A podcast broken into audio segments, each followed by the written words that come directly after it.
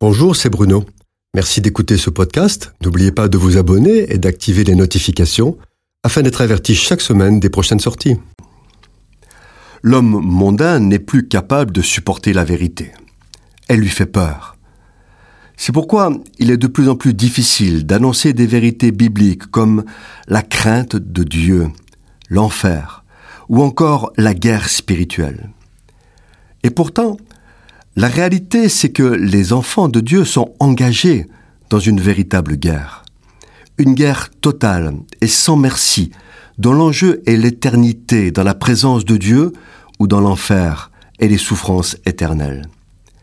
C'est sans doute plus facile d'annoncer le paradis que l'enfer, proclamer l'amour et la miséricorde plutôt que la crainte de Dieu.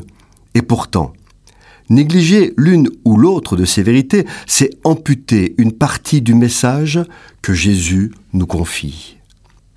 Répondant à la question Pourquoi es-tu sur terre?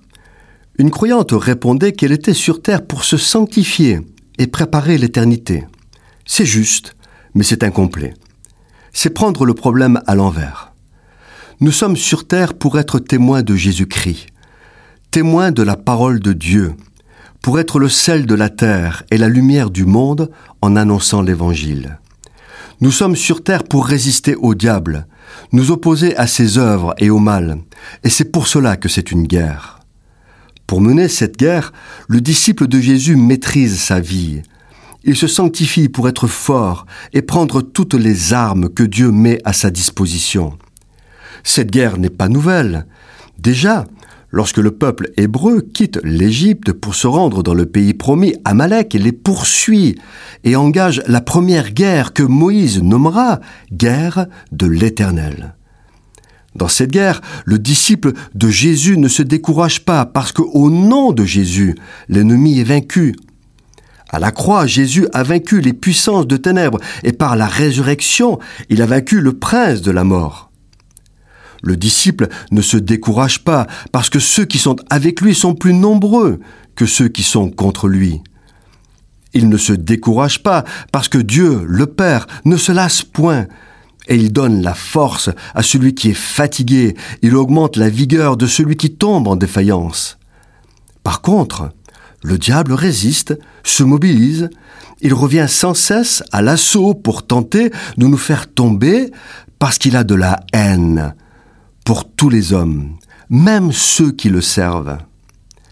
La stratégie du diable est de faire croire que si nous déposons les armes, il y aura une trêve. C'est faux. Il n'y a pas de trêve. Il n'y en aura pas tant que nous serons disciples de Jésus. C'est pourquoi nous résistons au diable et il fuit loin de nous. Si nous ne résistons pas, il nous domine le repos, les récompenses, les félicités éternelles sont pour une nouvelle terre à venir et de nouveaux cieux. Aujourd'hui, nous sommes dans une guerre de l'éternel. Nous savons avec certitude que Jésus nous récompensera pour l'engagement que nous avons eu dans cette guerre de l'éternel. Nous savons qu'il nous accueillera en bons et fidèles serviteurs si nous persévérons jusqu'à la fin. Cette chronique a été produite par Bruno Oldani et Jacques Cudeville.